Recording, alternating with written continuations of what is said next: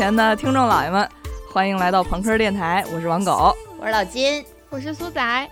咱们现在重返职场也得有个一个礼拜了吧？是不是都有点精神萎靡？天天像个大冤种似的，天天上班就像服刑。哎呦，是不是身体和心灵都疲惫了？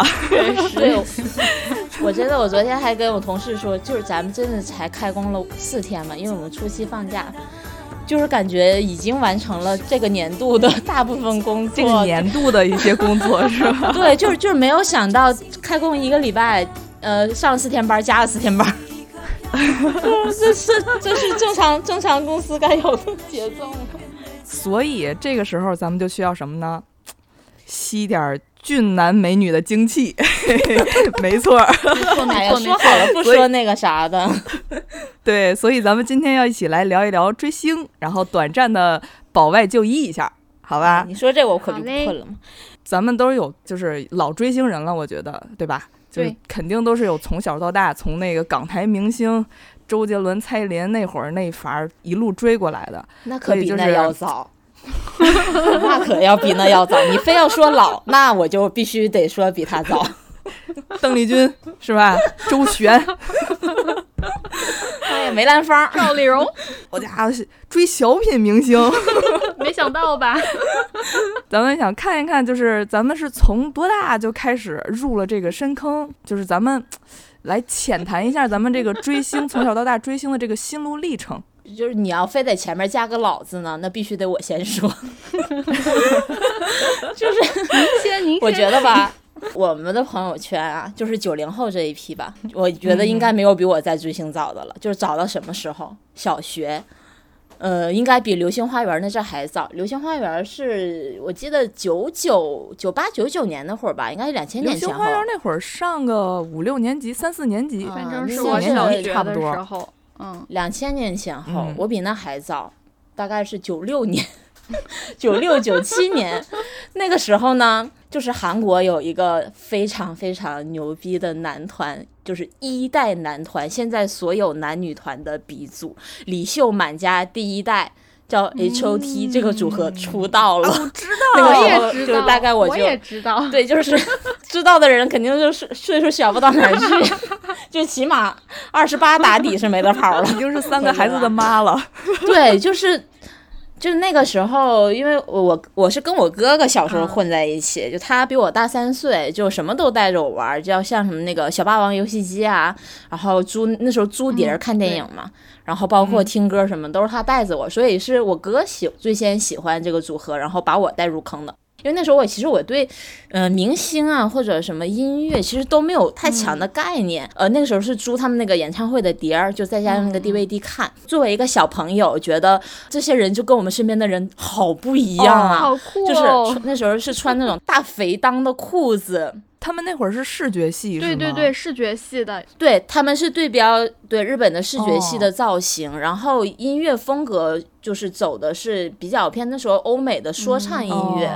然后再加上他们就是有个呃，他们的制作人于永正嘛，就现在还活跃在那个 K-pop 圈，是个特别牛逼的人。就他吸取了就是世界各地各种各样的音乐元素，然后组成了一个特别有韩国文化代表性的这么一个以新的音乐的风格吧。那时候中国内地的音乐好像还就是港台音乐，尤其是四大天王的。或者小虎队应该是这个时代，对，所以他们的那种流行音乐还是比较青春校园的那种感觉，还是情歌什么的那种慢歌抒情什么。对对对，就朗朗上口、谈情说爱的这些歌，然后那个传唱度也很高。然后这个组合的音乐就是那个时候非常的先锋吧，可以说就是因为有说唱，前卫，然后前卫。对，就上来就哔啦啦一阵说唱，但是也当时也听不出了什么意思。然后，呃，然后说唱中间还带着一些像什么交响乐的元素、摇滚音乐的元素，然后也有一些流行音乐的元素，它就很很融合。然后再加上舞蹈，舞蹈是真的很牛逼，就是正当时内地包括港台。跳舞的歌手其实很少很少，包括小虎队，他们就是简单的一些动作，可以说就但他们那个舞蹈就是我看了就是这是什么东西，就是特别复杂，然后动不动在地上转两圈那种，就是会有很多 hip hop 的元素。当然那个时候也是最开最最早接触到 hip hop 这个这个风格的东西，然后也了解到说啊，原来还有什么说唱啊，还有什么涂鸦呀，就就是乱七八糟这些街头文化。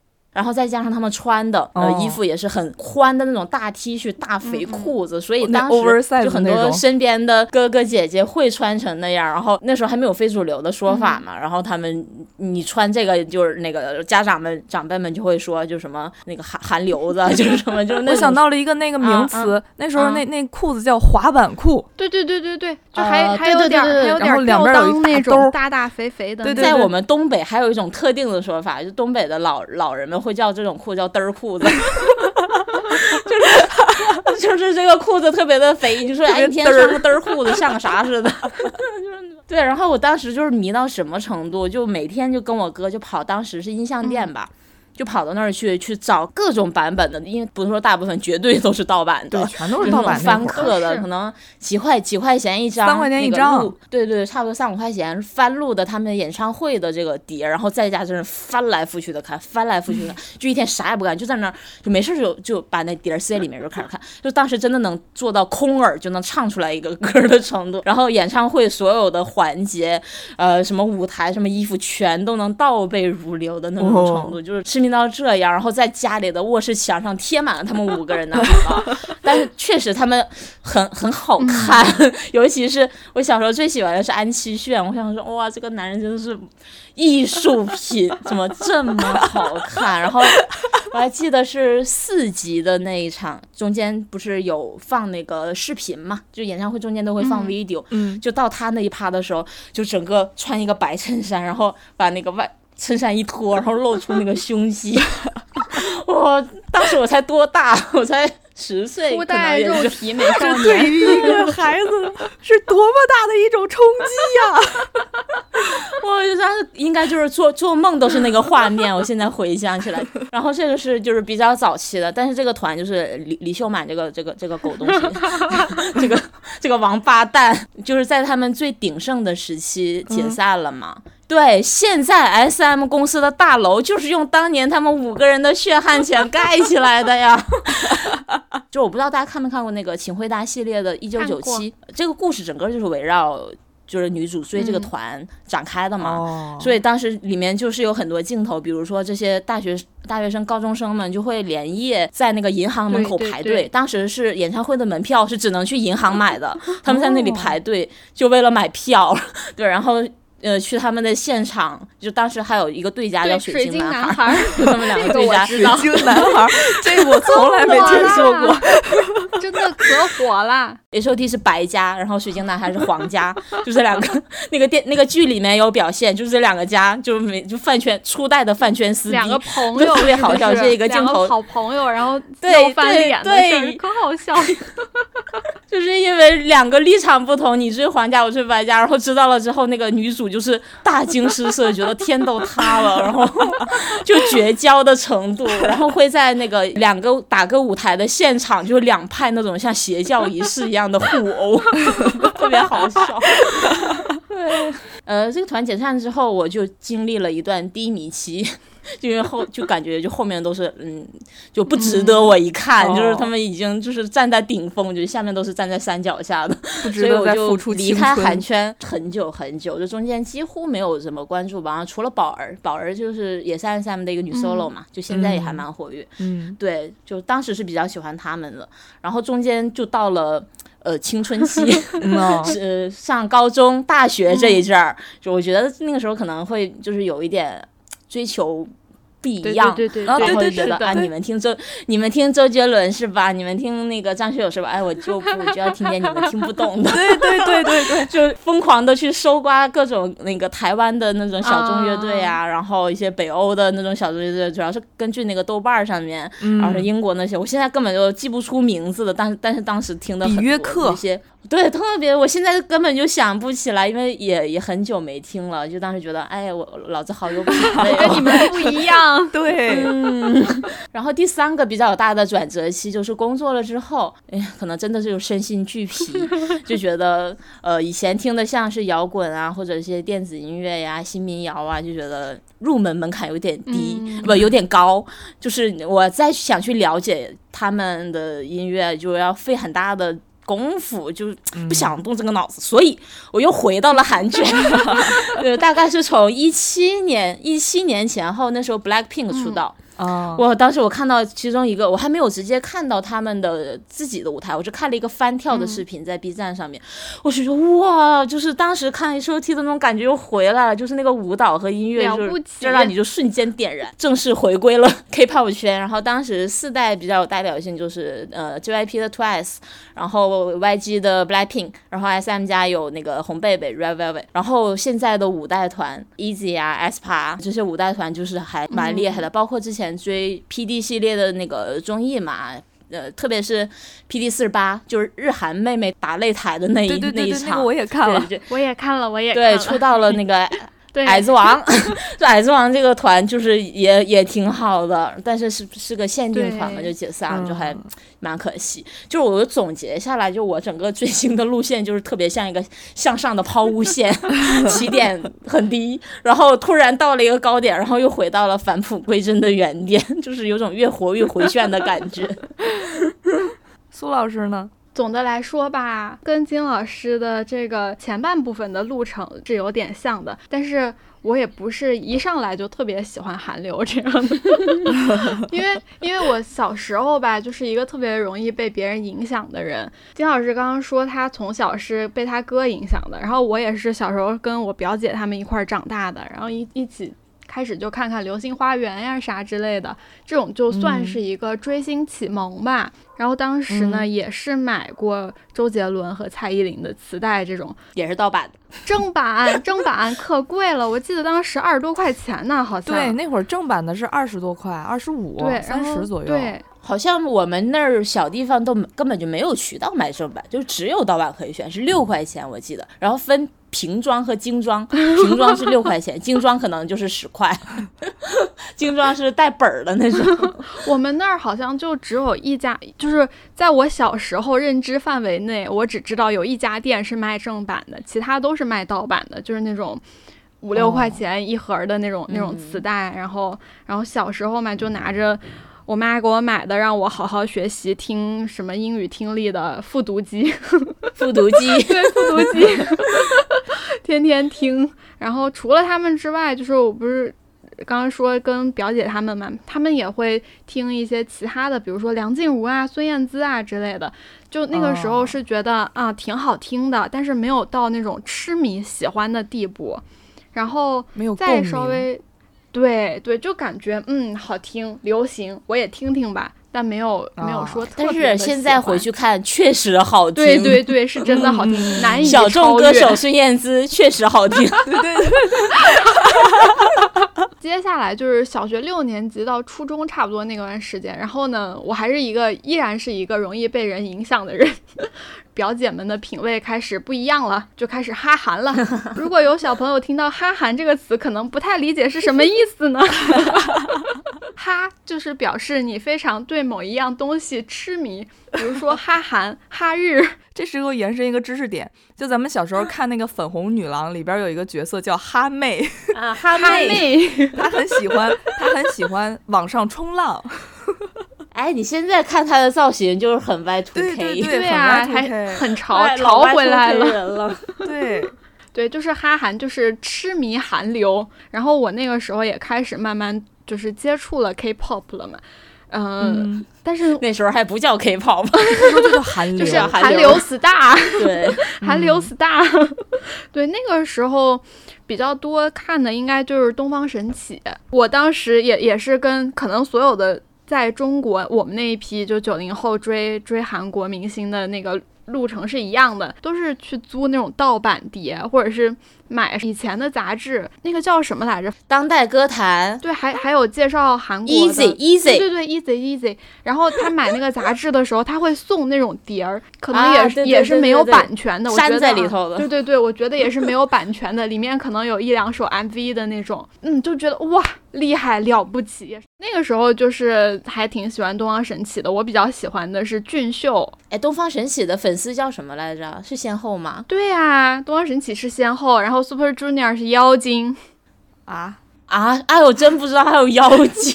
这个二代、三代团我也都有接触一下，包括之后还出来什么那个 Shiny，还有什么 S S S 五零一那个啥之类的。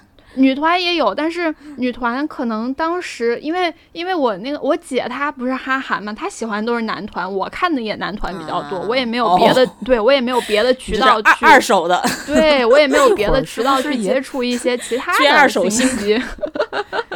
那会儿的男团是不是比女团要火很多呀？因为我我不接触这种的，我也没有听说过很厉害的女团在同时期。确实，同时期应该有那个少女会那个组合，对，然后少女时代呀，Two and One 呀，就是那个 Nobody Nobody But You 那个，知道，这是真真的知道。还有 Wonder Girls 那个时候，对，还有 Wonder Girls 什么之类的，告别了韩流 star 圈呢。再大一点儿，再大一点儿，就开始有了一些自己的审美，就。不是那么特别容易被人 再也不追二手的新书了，我们成长了，没错。然后哎，我这个线呢，又和金老师刚刚的线有那么一点重复了啊，就是到了一种啊，我就要听别人没有听过的，我就要看别人没有看过的，我就要听那种小众。那段时间是没有人追大众的，对自己以为自己都搞得很小众，对所有的人好像都是这样的。然后到后面的话就开始听，我也不知道为什么就开始听民谣。虽然现在听起来感觉民谣很穷的样子，就当时还挺喜欢。李志是吗？呃，李志，李志是在后面大一点的。最开始听就花粥嘛，花粥还有啊，那个我也是少毛嘛，对对对对，曹芳这一批，对对对，曹芳吗？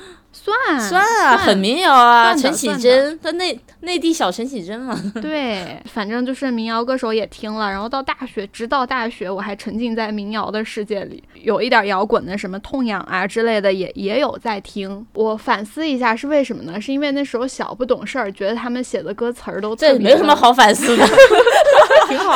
总结一下，总结一下，就是因为那个时候就觉得那种青春的疼痛啊。啊，什么这种对对吧对吧？就是喜欢琢磨一点，就是你有那种小情愫、小心思都被他写出来了，感觉那感觉歌词正好能映射自己的内心最柔软的地方。对，就是无痛呻吟。哎，其实同期台湾也挺多这种类似的乐队，我记得有一个。乐队叫丝袜小姐，不知道你听过？我知道，我知道，我知道。丝袜小姐，丝袜，对对，我就有一首歌，他们叫我印象特别深，叫呃，我家也有绿油精，就这个名字很奇怪。然后呢，他的歌词写的也挺奇怪，我当时就不知道为什么我没有姐姐，也没有什么就是亲姐姐，嗯，就每次听那个歌都会哭，就很奇怪，特别特别奇怪的泪点。就是感兴趣的朋友可以听一下，就是有没有就是同样的神奇的情况，他那个。旋律也比较平淡啊，然后还有一些像什么 Tizzy Back 啊，这个是不是这个名字？还有那个，我觉得他们音乐还蛮啊啊，对对，那个是香港的，对他们都是同期的。还有什么 At Seventeen，At Seventeen 是那个那两个香港香港人是吧？对对，嗯，我知道他俩哦，他们两个也是哦，好喜欢。对，就是那个时候的民谣歌手，就是。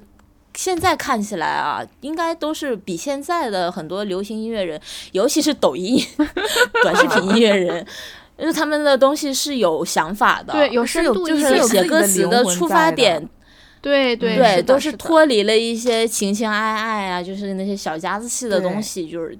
就是大局观，就是写的东西还都比较深刻，而且切入点都很细腻，尤其是呃，对台湾这几个就还是挺，嗯嗯，值得一听的。现在，然后其实就是在这个期间也会有听一些其他的，比如说苏打绿啊，苏打绿还是挺喜欢的。然后，嗯，对 对吧？然后身边一定会有会有喜欢苏打绿的人，还有喜欢五月天的人。张悬呐，对，还有喜欢五月天的人，还有张悬。对，我记得，哎，他的作词人李格弟，嗯啊。是是这个人，他很多词都是他写的。然后他另外一个身份是诗人嘛，叫夏雨。所以我当时喜欢到什么程度？我的毕业论文，我是学中文的嘛，我的毕业论文都是写夏雨的，就是分析夏雨的后现代诗，就到这种程度。说到夏雨，就不得不提大学毕业那时候，我和踹。就是阿怪老师，我和我们两个都十分喜欢夏雨。然后他的那个毕业设计跟我的毕业设计不搭嘎嘛，我是没有办法。然后我就一直撺掇他，我们两个一拍即合，然后就 就帮夏雨设计了一本书，就是装订设计。然后你应该把我的论文装订上去。说到这里，我就是给现在。就是学中文系的学弟学妹们提一个小小的小技巧，就是因为我选的这个选题实在是太过于小众，嗯，就导致可能就是老师 都不知道这人是谁，查重基本上你查不到的，对，就很顺利就过了。对我当时大学其实是个学渣来着，但是毕业论文特别顺利。反正经历了这一段时间之后呢，我好像从大学毕业之后就没有特别。说喜欢某一个明星，特别痴迷于谁的，包括去看演唱会，我可能看的也是张学友啊，杨千嬅呀，对，就是就是这种，就是他们的歌是听不厌的，但是我也不会说对他们多么沉醉的去呃氪金呀，或者是收集他们的周边呀，这种嗯喜欢欣赏是属于欣赏的那种类型的。其实真正意义上的追星吧，也就是估计也就一年多。当时看了一个日剧，反正是一个一个 BL 日剧，具体是什么呢，我就不说了吧。你就大大方方的说出来 啊！这个日剧叫做 《到了三十岁还是处男就会变成魔法师》。对，哇，真的好长啊！从那个时候开始呢。才真正意义上的开始追星，也就是说进入了日娱圈儿。而且我也不是真正意义上的去追那些 idol 啊，因为日韩来说，演员和 idol 是分的比较清的嘛。嗯，就是你 idol 是 idol，然后演员是演员。有的时候 idol 演歌手是歌手。对对对对，我追的就是排优，中文说是排优，就是其实就是演员嘛。整个总结下来呢，其实说一说现在的状况。现在的状况，我就感觉说，你要是想获得真正的快乐，你追星除了付出真感情，还是得氪金。氪金带来的快乐 难以想象，会让你，比如说你花了一百块钱，但这这里插一句，这个主要是针对就是日韩圈的吧。内娱的情况我不是特别了解，因为当时喜欢了。一段时间，一个小姑娘，那个时候对内娱稍微了解了那么一丢丢，但是感觉内娱的整个情况和日娱、韩娱应该差别还是挺大的。就是如果你真的喜欢一个某一个艺人的话，对他最好的付出就是花钱。真的是好有爱的供养啊！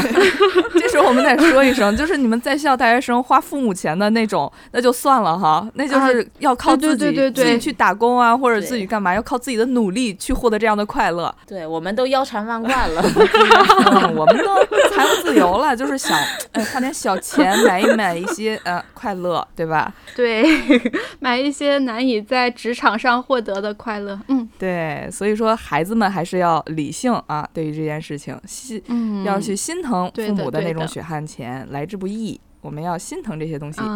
然后他父母父母去给王一博打头 花钱去了，去给买他代言。说起我的这个氪金之路啊，哎呀，我我也是我也是最近才我也是最近才感受到这个氪金的快乐，但是。呃，往往头的说，就是其实我跟大家的这个追星经历也差不多，唯一空白了就是哈韩的那一部分。就是一开始我也是上小学个三四年级吧，然后那时候也就是周杰伦、蔡依林，然后这些。然后说到欧美，欧美就是艾薇儿，对吧？嗯，对对对对。艾艾薇儿，然后对对对 对，就那就那会儿，就是啊就是我是啊沉浸在港台和欧美流行。这个时候是什么阻止啊我奔向韩流这条路呢？是我在六年级还是五年级的时候，听到了我们班男生给我放的哈狗帮的歌。我不知道，对你们不知道，就是啊热狗，没想到。现在那个热狗，它在之前是叫哈狗帮的。哇！我一听，我靠，这种怼天怼地，这种混世魔王，这种不屑一顾，就是当时他就就是扫射扫射。台湾的台湾的乐坛、韩国乐坛，然后他就是嗯。骂一遍，然后再同时又加上一些对，情色呀、性啊，然后就类似酒局下饭，然后什么要要去上补习班，要这种啊，就觉得啊生活好有映射，然后就整个人就叛逆了起哇，来。那时候是真没有审查呀。对 真的哎没有，真的没有真的没有去 KTV 歌词都不改的。对，呃，哈古邦他是有一首歌叫《男生女生配》，啊，我不知道你们哦，有听过没有有有有印象，有印象，有我印象。听过，听过，听啊过。男生女生配，然后它中间就有什么呃，把你放在我床上，然后还有一些娇喘声音。哦。当时对于 年龄小小的我，真的是。小时候不是有一个有个零黑食叫白黑白配，男生女生配，男生女生配，小他们有关系。没有没有，这首歌的歌词，这首歌的内容，这真的对于我幼小的心灵，就真的是一个陨石一般的哇冲击。幸亏我那个时候不知道，要不然我怎么去吃这个零食？审美冲击，真是。对，真的是一种审美冲击。再往后，也就是一直徘徊在这些之间。初中就开始倾向在什么欧美圈了，就觉得有一点不屑于嗯唱中文歌的这些人了。再往现在走的话，也就是也跟大家的心路历程一样，就是我要搞一点不一样的。这个时候就开始听中国摇滚，像是魔岩三杰呀、黑豹啊、二手玫瑰啊，然后那个万青啊。嗯，你们说有听哭的歌，哎，我也有。我听万青的那个 《杀死那个石家庄人》，一我不是石家庄人，因为你是河北人嘛。我只是一个对啊，就觉得马上杀到你头上了，是啊，吗？我就不知道为什么。然后我当时也不了解，因为我后来有了解过，就是呃，当时讲的是石家庄药厂的下岗潮，哦这么对，有一点民不聊生的那种感觉，什么大厦崩塌呀，什么就有一点这个感觉。当时我也没有了解过他这个这首歌的写作背景，但是真的就是感动我，就为什么就这么 从小就哦。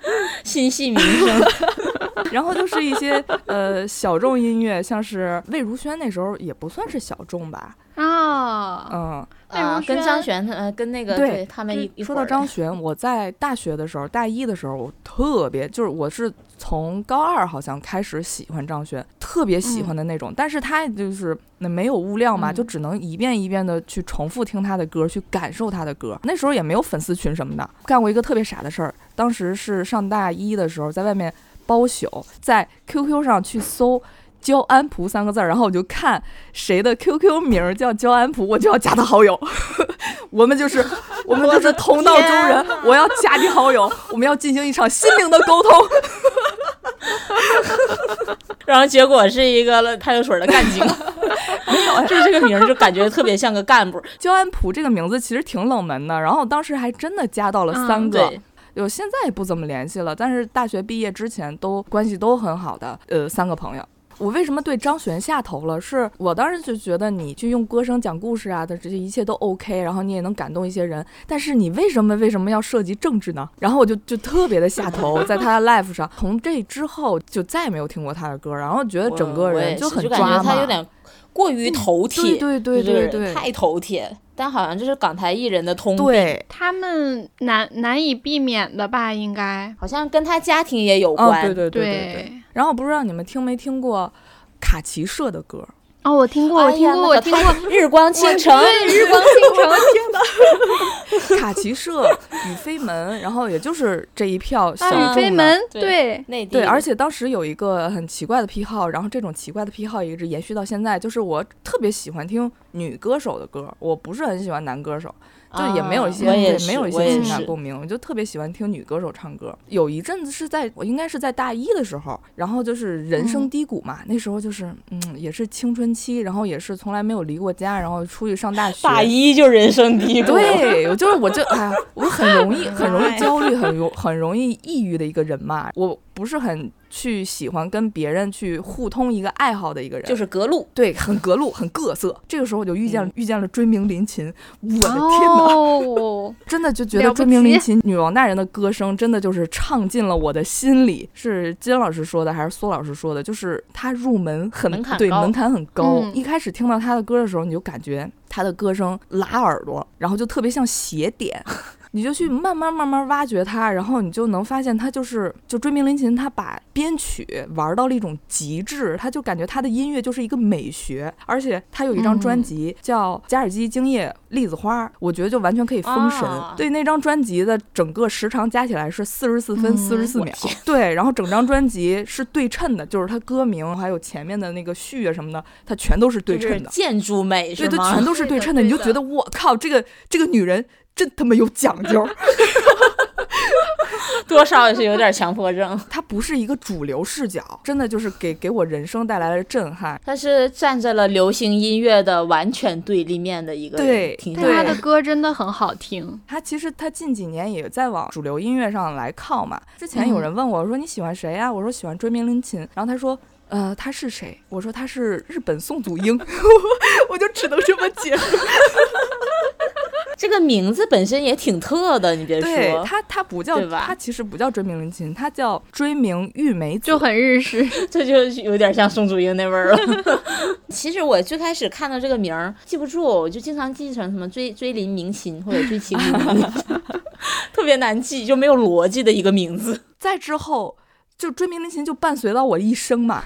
你你怎么就一生了？说说早了点儿，好好说话。中间的一段时间，我就觉得没有人可以走进我的心里了。但是我这个人也是内心空虚寂寞，需要一些额外的东西来调节。然后这个时候，我就遇到了内地选秀，我们我们内地第一期超级女生。不是超级女生，哎呀，那太早了。内地我们中国第一档《创造一零一》，创造幺零幺，后来成团了之后也。嗯，就有一点下头，就是上头的时候，也就是在他们就是在一个养成的过程，就是对，出道那就是从他们开始出道即海选然后到他们出道，也就是这么很短暂的一个过程里，对，我觉得这个下头的事儿不怪你，也是他们这团队就是内地选秀的一个通对病。对他们的生命周期就是这样。按理论来说，他后面可以持续的有很多很多的舞台和作品。内地的选秀还没有达到这样一个成熟的没有那么体制吧，就导致他出出道了之后就就消失了，然后就慢慢 flow。毕竟也是限定团，然后限定团嗯解散之后呢，又没有后续的公司去运营接得住，就其实挺可惜的。我觉得内地就看一零一系列、PD 系列还是挺多嗯有实力的妹妹的。对对，是的，就是的，没有没有舞台，所以导致很多就是这些在选秀里面有过出道经历，或者说也比较受过一些关注的，他后面还会再去韩国再去参加一遍选秀，对，再出道，就他们还挺可对舞台还是蛮渴望，就是没有机会。不过一零一就相比于二零二三零三。一零一算是好很多了，起码他们有 一两首出圈的歌。是的是的再看后面的二零二三零三，你看他们就嗯不温不火，就无人问津嘛。有可能就是也不是无人问津啊，对不起对不起各位，就是热度没有那么国民度没有那么高。有一种就是呃圈地自萌的感觉吧，就有一点这对个感觉对对了。再一个就是他们本身参加选秀的目的跟日韩还是挺不一样的，就大部分人都是没有接受过长期专业的训练，他仅仅是他把选秀当成了一个综艺去上，而不是把它当做一个我今后长期的作为一个 idol 的一个计划对。去去执行，所以就很多嗯。就上来就是说，呃，我是练习时长三个礼拜的练习生谁谁，我觉得这个很荒唐 在日韩是很少，也有，但是很少很少，他们基本上都是要经过至少三四年以上，短的一两年，然后才去参加选秀，就是把他们当成一个综艺，我去刷一个脸，然后因为仗着咱们也人口红利嘛，就嗯被一定人知道之后，我就本身就有商业价值了，我可以去赚快钱。这些经纪公司在选秀期期间就开始疯狂的去跟品牌方去对接，去输出这些资源去售卖，嗯然后收割它的流量的红利，赚这一波快钱之后就弃之就这样子。对，我觉得这样不管是对艺人来说，还是对还是对粉丝来说，都不是一个特别合理的一个生命线。不管是对自己的未来一个发展也好，还是说你粉丝的一个整体的期待来说。都非常的受打击。这个时候就要说到我氪金的经历了，我的真香经历。就是氪金有多么的快乐了，日韩就是有多么的快乐了。我一开始是有一个刻板印象的，我觉得啊，就是韩国组合的歌的旋律都差不多，没有很用心去听的话，我会听不出来他们的差别。直到我看到了 aespa 的 Black Mamba 的那个 MV，黑曼巴，对我真的是被黑曼巴的 MV 折服了。他那个 MV 的那个运镜，就是蛇的那个视角的那个运镜，然后他们那个下大胯，然后我就想，我的天，制作也太精良了。是 我可能孤陋寡闻，我眼界比较浅，我没有看到过这么精致的 MV。这么说吧，到这儿我就比较有发言权。呃，aespa 是五五代女团嘛，这一批的就是 SM 家对它的运作跟以前比，确实有个非常大的制作上以及概念上的提升。因为李秀满这个小老。头儿，他越老他越喜越中二，就很奇怪，他就特别喜欢玩一些现在什么元宇宙啊这些概念，就他们还甚至还专门就是社会招聘一个岗位叫做概念什么世界观架构师，就是专门给这些男团女团打造这些故事线和世界观的架构。所以 aespa 这些团新出道的时候，哇，都要讲一个特别特别长的故事，说我的这个角色我是代表什么什么什么，然后呃，我现在要去什么呃黑曼巴是他们的一个就是大 boss 嘛。反反派的头目嘛，然后要去旷野。李雪满这小老头真的挺有意思的。他这个公司在审美上面真的是没得挑，就就从初代 H O T 开始，就他一定是看脸的。每一代团他一定有神颜，所以他在服装啊，然后包括舞台呀、Cody 啊，然后 M V 就所有都是真的视觉盛宴。同期的 Y G 就是他们就是怎么讲土豪风，他们的 M V 里都是三件套嘛，豪车、豹纹的貂，然后撒。钞票，对对对对。对，就是我对韩流的一些刻板印象嘛，然后就是刻板印象，小短裙儿，然后那种小的那种特别紧身那种小背心儿，然后那高跟很偏高，对，然后四个四个姑娘，五个姑娘，其实是也看不出来太大的差别，直到这个 aespa，我真的觉得哇，真的太牛了，真的瞬间入坑。而且我不知道，之前不知道这种 K-pop 有有这种玩法，就是简直就是我们收集癖的福音。他们有小卡收集，戳中了我的命门，真的就找回了这个小时候吃小浣熊攒那水浒卡的感觉，你知道吗？我不管，那就是个买。重点它也不贵，你知道吗？对，主要也是不贵。你花六十块钱，你就能从下单的那一刻开始幸福的期盼，期盼两个月，收获那一刹那你开包的那种惊喜感，然后直到你放到卡册的那一瞬间，然后你的内心的满足，我真的是无可比拟的一个感觉。我想问问这两位 K-pop 粉丝，六十块钱是多少张卡？两张、四张？啊，你那是真的是少了，这时候这样，我觉得，呃，那个狗哥的。就是今年年度之痛就没有买到 aespa 那个日历，这也怪我没有跟他同步这个消息。就是个台历，应该加上运费是两百出头吧？啊，它是一个鞋盒那么大的盒子，真是鞋盒那么大。然后里面有明信片，有小卡，然后又有贴纸，然后又有大海报、小海报，还有台历本身，还有笔记本，还有呃什么那个就乱七八糟一大堆。我那天光拆这些东西拆了半个多小时。然后我现在我的对面就是嗯金冬天女士在对。着我微笑，杨姐不是最近在迷文星嘛？妈妈木。对妈妈木里的文星，然后她的老公。Solo，这个时候就是我应该全权的支持她追星嘛，就有小卡，我给你买，就是同样满足她的同时，也满足了我，就搞得我自己很真情实感。然后就有一天，她很认真的看着我说：“我总觉得你跟我追一样星。”我总感觉你抢了我的老公，我说 那能怎么办呢？大家一起生活吧。我说我们我们两女共侍一夫。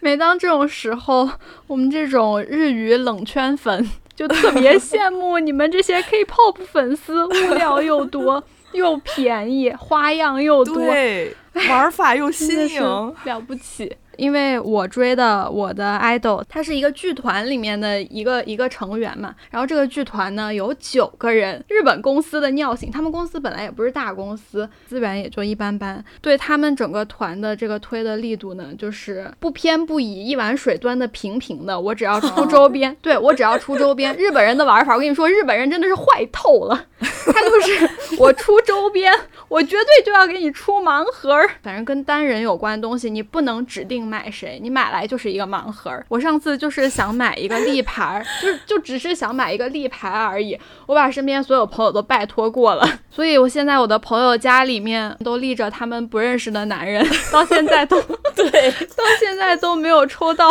我最想要的那个人，就是太痛了。你可以把那个人的名字大声的说出来大方的。说出来无所谓的。丁田启泰 注定是我拥有不了的男人。你们有专辑，然后有花活儿，有很多那种各式各样的周边，对吧？我们就只能所有东西都是往贵了买，要不然你是买不到的。除了杂志这种便宜的之外，你去跟别人换档，杂志都对，杂志都不算凶。你去跟别人换档，你就得上胸。上胸是什么呢？就是把你自己的胸部露给别人看，我看的那个三十岁的那个魔法师的剧粉和另另外一个对家的剧粉，那些小孩都是从那个嗯内娱过来的嘛。有人家说，哎，你不行，你给我上胸，你上了胸，我再告诉你这些有的没的。然后他就发了一个他们那个剧男主角的 露胸的图给人家。他演的戏，蓝光的碟就是那种嗯 box，、或者是普通一点的 DVD，然后或者是他的写真这些乱七八糟这种才算凶，其他杂志你花钱再多也不算凶。为什么要上凶呢？因为日本人买回来的这种 DVD 啊、光盘啊什么的，嗯，在国内的任何设备上都是放不出来的，他们锁哦区了，只能跟就是比如说有这个设备的，或者是说在日的一些粉丝跟他们去换档，要不然你虽然买了碟，看到的永远是盗版资源。技术难度好高啊！对呀，我的对，天，我跟你讲，真的是追星让我成长。就也能听出来，也能也能了解到大家的这个追星的这个心路历程是有多么的反反复复、忐忐忑忑，对吧？波澜壮阔。对，波澜壮阔。大家追星路上有没有什么比较难忘的经历？哎呀，我先来抛砖引玉吧。这时候我就得 我就得说一点儿不太干净的东西。对不起了，又到了这个环节，对不起了。保留节目。就是还要说到，就是创造幺零幺的时候，因为追名林奇啊、女王大人，她的一些演唱会啊什么的都在遥远的东瀛国家，然后壁垒墙真的太高了，而且我没有那么强的意志力，像苏老师一样说我去上胸把胸亮给人看，没没有的。有一天是看到了，呃，他们第三次公演招募那个观众。好家伙，嗯我这劲儿我就上来了。我还记得你的申请表，就反正问了一些，就是呃，必须是很认真的看完这些，看了好几遍，而且你才能知道的一些一些知识。我满怀信心的就提交上去了。然后是一个周六，我接到了一个电话，是幺零幺工作组的面试电话。他用电话面试，然后就是问说。啊、你最喜欢谁呀、谁最有潜力出道啊？你最喜欢谁说的哪句话呀？就是说很细，问很细很细的问题，一定要保证你是一个铁粉儿，然后你才能去。然后我就把所有的问题对答如流，如数家珍，果不其然，给我发了第三次公演的入场券。当时请了假飞去了杭州，我记得当时是一点半入场，当时去真的被当时的场面震撼，各个家的那个粉丝后援团，然后包的那种包车，因为当时是夏天嘛，给你送什么冰粥啊、柠檬茶呀、对。对就是人家都是集资来的，然后就整个在一个大车上，然后你如果是我们就是哎，嗯。咱们都是亲人的话，哎，来来一个，然后送盒饭呀什么的，就是就是要卖好感嘛，拉好感嘛。然后就到一点半入场嘛，公演是要收手机的，是要把你手机没收的，你只要进入了这个等候大厅，嗯你就不能带手机了。怕偷拍是吧？，对，偷拍，然后他是会在现场提前公布名次的嘛。咱们在电视上看到，其实就是下周或者下下周的时候了。所以就是要嗯保证你嗯不能把这个信息泄露出去，就是先把这个手机都收走。其实公演到晚上七点才开始，就相当于我要在大厅从一点半一直坐到晚上七点，坐在那个大厅的地板砖上，一遍一遍的看前面的一次公演、二次公演，一遍一遍的循环，一遍一遍的循环，就这么循环了五个小时。七点半的时候准时入场了。之前的一些传言就是说进去了之后不让上厕所，你只要进到这啊个演播大厅，这个门就给你锁死了，你就就插翅难飞。你那不是太太过分了？，对，然后当时我们进去的时候，那个导播还是编导啊，反正他就在那个台上说说说。呃，我们没有说不让你上厕所啊，我们是可以上厕所的，就是我们只是把门焊死了而已。对如果你想上厕所的话，去找那个工作人员，工作人员会带你出去，怎样怎样怎样的。但是我真的觉得，我当时啊，我真的觉得是因为我从一点到七点半做那个量瓷砖做的时间真的太久了。我从音乐声一响起，我就有点肚子疼。我这真的是真实的，朋友们，我真的没有编，我就真的很想窜。当时周边的粉丝他们的反应都很大，就是他们已经狂热到，就是台上空无一人，创造幺零幺的主题曲一响起来，他们就癫狂了，他们就直接就点燃了。对他们就直接就开始尖叫，然后我当时我的肚子里边就像绞肉机，就被所有的癫狂的粉丝、热情的粉丝、狂热的粉丝簇拥着，像钟摆一样这样来回，就已经我就双脚离地都无所谓了。我当时第一感觉就是我已经这么大岁数了。我为什么要跟一帮小年轻人在这里边去干这么年轻的事情？真的，当时他们那种行为真的让我感觉太年轻了，太热情了，就是那种年轻的味道，那年轻的荷尔蒙那种散发的热情、激情，是我这种中老年女性不配拥有的。然后第二个想法就是，我好想拉屎，我真的太想拉屎。就是虽然那个编导说可以上厕所，但是当时所处的境地是你完全你就走不出去，你完全就动弹不得，你就整个人就是被禁锢到那儿了。我当时在想，这个时候拉裤子可能别人也闻不出来，他们就根本顾不上这种事情。然后，第一个我记得出场的好像是孟美岐、呃吴宣仪，我就完全没有心思看。我当时所有的 focus 都在我的肚子上，我就在想这种感觉什么时候能下去，我到底该怎么办？在第一期节目的时候，金老师说啊，我这种人有预案。对吧？有有这种预设，然后 对对之后的事情可以提前做规划，但是在这种场合下，我真的没办法，我真的规划不出来什么东西。前几组啊演完了之后，毛不易上来了，我心想为什么？我就等我闺女演出完了之后，我看完我就可以大大方方我拉屎去了。毛不易，你为什么也要出来？然后他整个的舞台是那种深蓝色，还有还有雪花，然后水的波浪什么的，反正整个色调都特别的冷，然后。特别的像洗手间，特别的冷，然后就就有一种条件反射，就感觉哎呀，冻得我好想拉屎，然后真的受不了了，我真的好想死。那最后怎么解决的呢？说来奇怪，毛不易唱完之后，大概也就两三分钟吧。哎，这种感觉就消失了，就可能就是这就是消化了吧，麻木了，就好像之前就是一场幻境一样。真懂事儿，真懂事儿，那啥，以后也能这么懂事儿就好了。我觉得我比较庆幸的是，长大了之后还都能够参与到一些喜欢的歌手的现场，比如大学的时候，就那时候也很喜欢陈绮贞嘛。然后我大学的时候，我特别好的朋友，这姑娘是弹吉他，弹吉他特别好，然后也在酒吧驻唱什么的。然后有一次陈绮贞就来长沙开演唱会，然后有一个上。商场还是什么的不记得了，办了一个比赛，叫这些就是喜欢音乐的人来就参加，就是陈绮贞的翻唱大赛，然后前几名就有那个演唱会的那个奖，然后他就抱着一把吉他上去唱了一个歌，然后就真的就是碾压众人，然后赢了两张票，然后我们两个就快快乐乐的就看看了，而且那个奖项还有一个福利，就是你可以去他彩排的现场混进工作人员里面去，那真的是零距离了，两天太棒了，哇，真的零距离，然后我们两个就离。离在真的也就十米不到这样一个距离，我就在那里，因为那个主办方就跟我们说，你们就当做工作人员就可以，就是假装整理整理椅子啊什么的，然后就那么非常近的去听他彩排，然后他真的就是吃了 CD 一样的。就完全清唱，我知道，我知道，录制出来是一模一样的，真的没有喜欢错人。最最印象深刻，这只是个引子。最最印象深刻是，也是我氪金氪的最多的一次，就是我的初心 idol，就是 H O T，在一九年的时候在首尔就是复出开演唱会嘛。第一次在那个 ins 上看到这个消息，我就义无反顾的找了黄牛，哦，订了票，然后马上订机票。对，然后那一次是跟我们的共同的好好友 F Y F，就我们两个一起。去的，然后苏老师也一起去的，就是当做一个陪同嘉宾。对我们四个人一起去了，去了韩国。那天就是我就是一九七七里面的程诗媛圆梦了。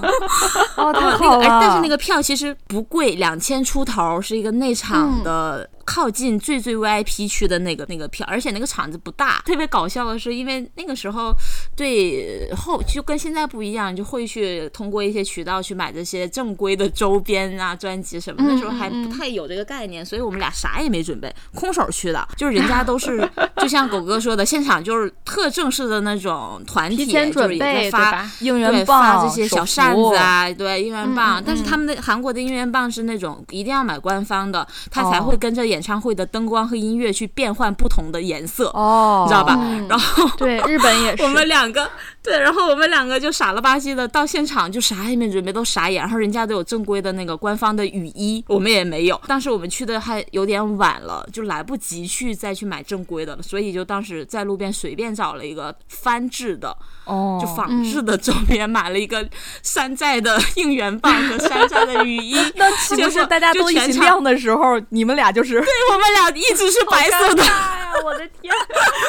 但是也很快乐，而且就是那些歌真的隔了将近二十年，就还是会唱，就真的很很感动。然后在 DNA 里的。旋律对，因为那天实在是太嗨了，然后那个雨衣，我们俩的雨衣特别的劣质嘛，就是从演唱会现场出去了之后，它已经粉碎，就然后后面的那个字都掉漆，就特别尴尬。然后我就回来，就是第一件事，我不管花多少钱，我就要在闲鱼上收一套，哦，就是正版的。我就真的花了大价钱把这一套东西买回来了。然后最好笑的是。那天可能真是因为我们俩太嗨了。结束之后，我们去那个买东西嘛，就是在江南临沂路那边，就是有一家那个买手店，就卖球鞋啊什么的，就是那种潮牌店。就咱们那朋友，就是特别的 忘乎所以，我，就觉得我老子真的牛逼，完成了就是人生的梦想。然后在那里就是疯狂的血拼。那个店他只收现金，他不能刷卡、微信都不可以，所以他就非常豪气的拉开了他的包，开始当着人家店员甩现金，一万、两万、三万、四万，还对。还还是用中文啊，用中文在那一万、两万、三万、四万，说看够不够，就还处于一个脑充血的状态，然后又去吃点夜宵，我们回到酒店，因为第二天就要那个飞机就回来了嘛，然后结果一发现。姐妹儿护照没了，这是不是实在太好笑？姐妹儿护照没了，就是让他当时就一万、两万、三万的都给甩出去，然后就所有人就我跟苏苏老师还有就我们面面相觑，这这他妈是什么事儿？我们第二天中午的飞机，你他妈现在护照没了？就是我插一句，就是那个时候我那个哈韩的表姐已经在韩国求学，对，然后我还打电话说有没有遇到过有人护照丢了的情况，我姐说。啊，从来没有遇到过，这可怎么办呢？打电话给大使馆吧。对，然后我们那天好像还是个周末吧，然后大使馆休息，我们就又找了酒店前台，然后又打那个店铺电话，店铺店铺已经关门了，然后实在没有办法，我们就报警了。当时那个接线的警员是个小姐姐，她还不太会英文，她又接通了另外一个派出所的电话，然后我们三方通话，然后那边就紧急出警，然后我们四个人加四个。警察就在酒店门口就协商该怎么办。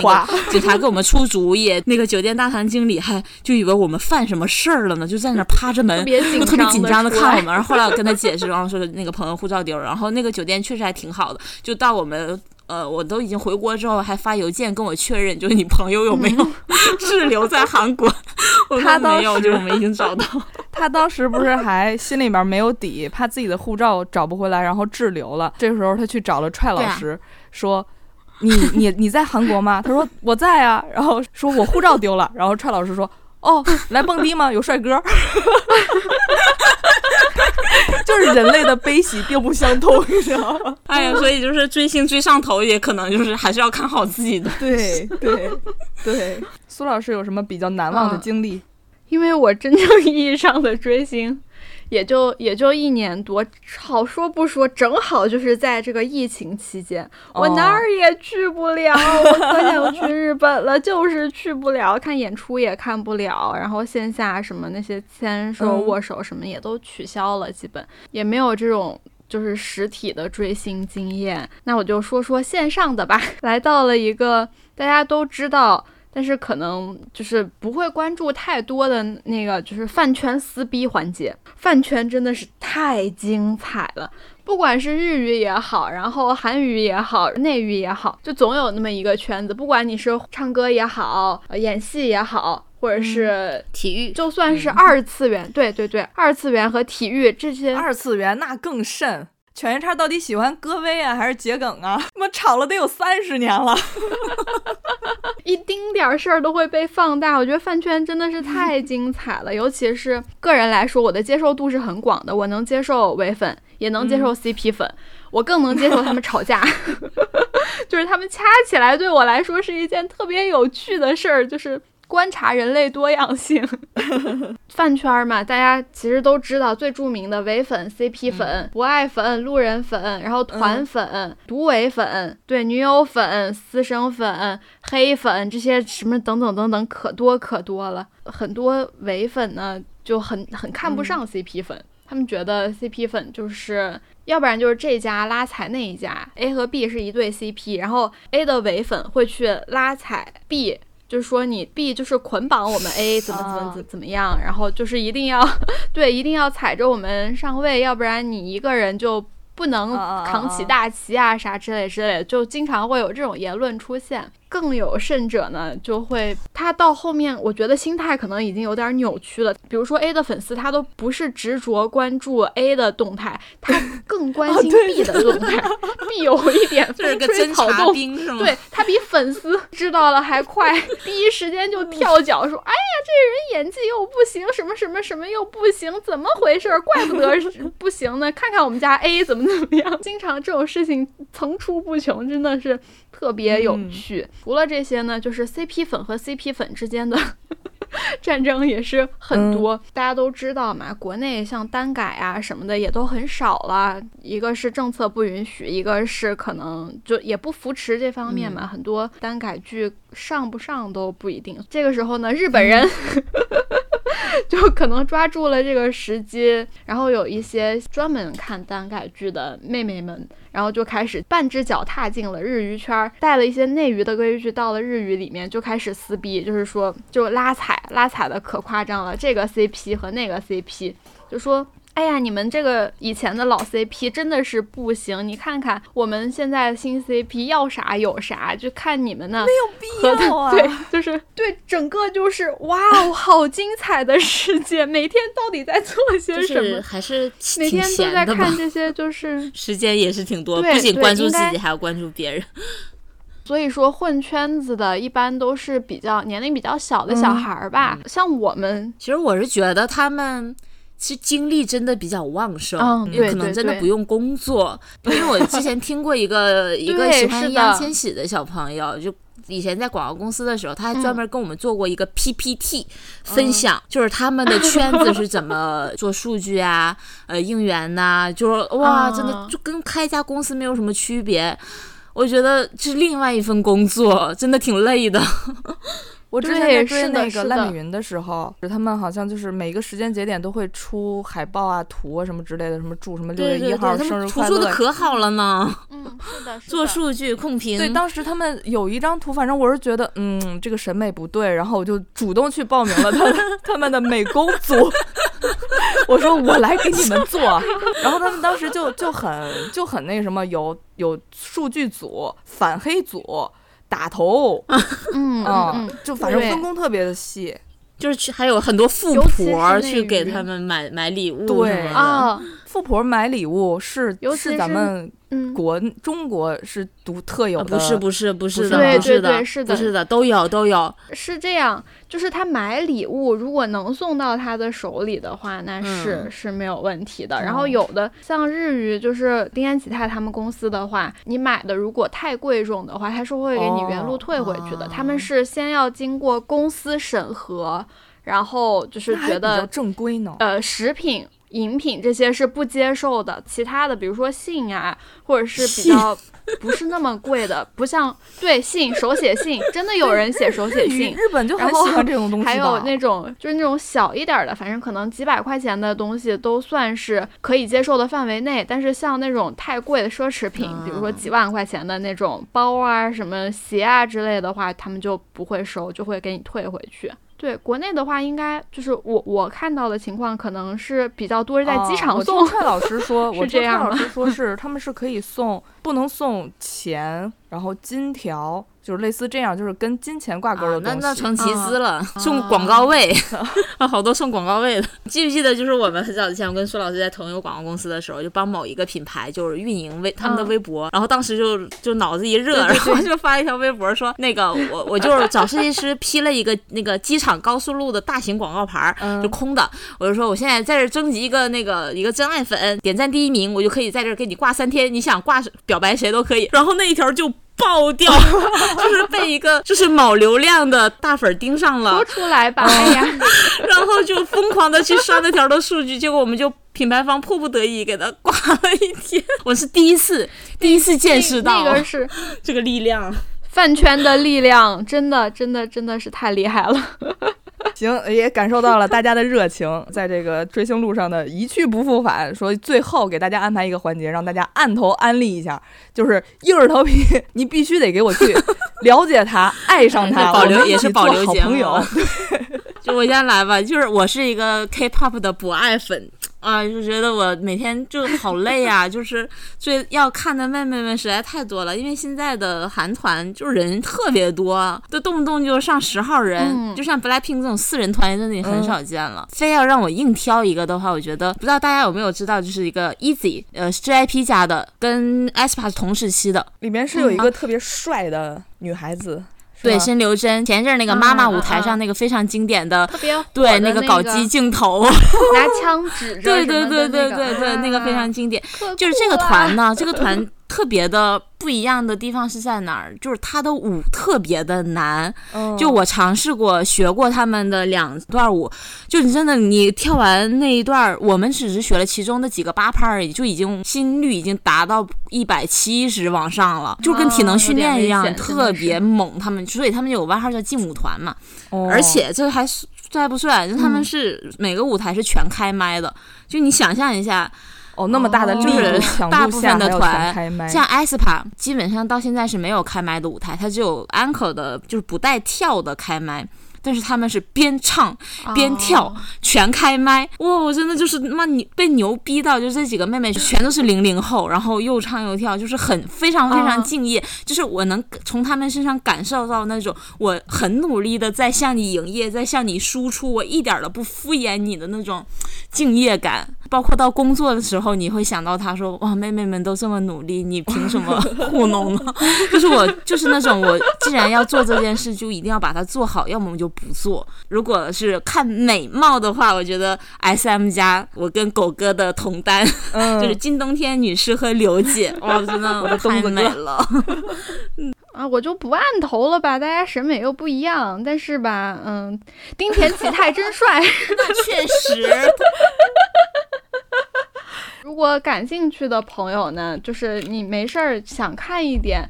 小甜饼的朋友可以去看看，到了三十岁还是处男就会变成魔法师 这部剧。虽然它是一个 BL，但是但是其实我觉得像在纯爱里面，它是一个非常清水，也非常就没有坏人的一个那么理想状态的一个世界。四月八号要在日本上映大电影 哦，虽然我们看不到，但是 你这好官方。但是但是和大家分享一下这个好消息，好开心。好期待！如果有朋友去搜了丁田启泰，觉得他还不错的话，可以看他另一部，可以看看他另一部那个电视剧。只有六集，它讲的是一个性别认知障碍吧，其实是这样的，在日本有很多性别认知障碍的，就是生理是男生，心理是女生的一个生活的这么一个剧，叫《女子的生活》，然后主角是至尊纯，这个真的是一个非常，我觉得非常有意义，而且描写和拍摄都制作比较好的一个一部剧，有意向的话大家可以去看一看。对，对我在安利另外一个，我也有听一些。呃，日本的歌手他们的歌，个人就是近一年比较喜欢的是 You Are So B，嗯？啊，他们中文名叫夜游，就是 You Are So B，Y O A S O B I，他们是一个，这个听起来好像有点 像在骂人。冒犯了，冒犯了。他们是一个组合，都是自己写词写曲，曲风很特别，还是挺挺好听的，在日本也是比较流行。二零二二年是第二次上红白了，喜欢的话可以去听听。我就在这儿给大家升华一下。就是还是追名林琴。嗯。大家如果想要去感受编曲美学的话，就一定要去听追名林琴。而且嗯。追名林琴他的作品始终贯彻着一个初心，就是一个核心，那就是我对于现在这样的我是感到由衷自豪的，是这么一个核心。就是对，然后他嗯教会大家，就是嗯你想成为一个什么样的女性，是由你自己决定的。她不是吃现在的这种女权红利啊，她是嗯二十年前出道的时候就在身体力行的在贯彻这一个理念。所以就是每每大家就是感到自我怀疑或自我否定的时候，那就去听 Ringo 吧。对，好的，好嘞，最后吧，也希望大家就是粉爱的人，粉对的人，粉的开心，粉的发疯，对，粉的开心，粉的快乐。只要快乐就行了。做一切的事情，为了让自己感到快乐而做。谢谢大家，我们这期就到这儿结束吧，拜拜。拜拜哎，记得订阅哦。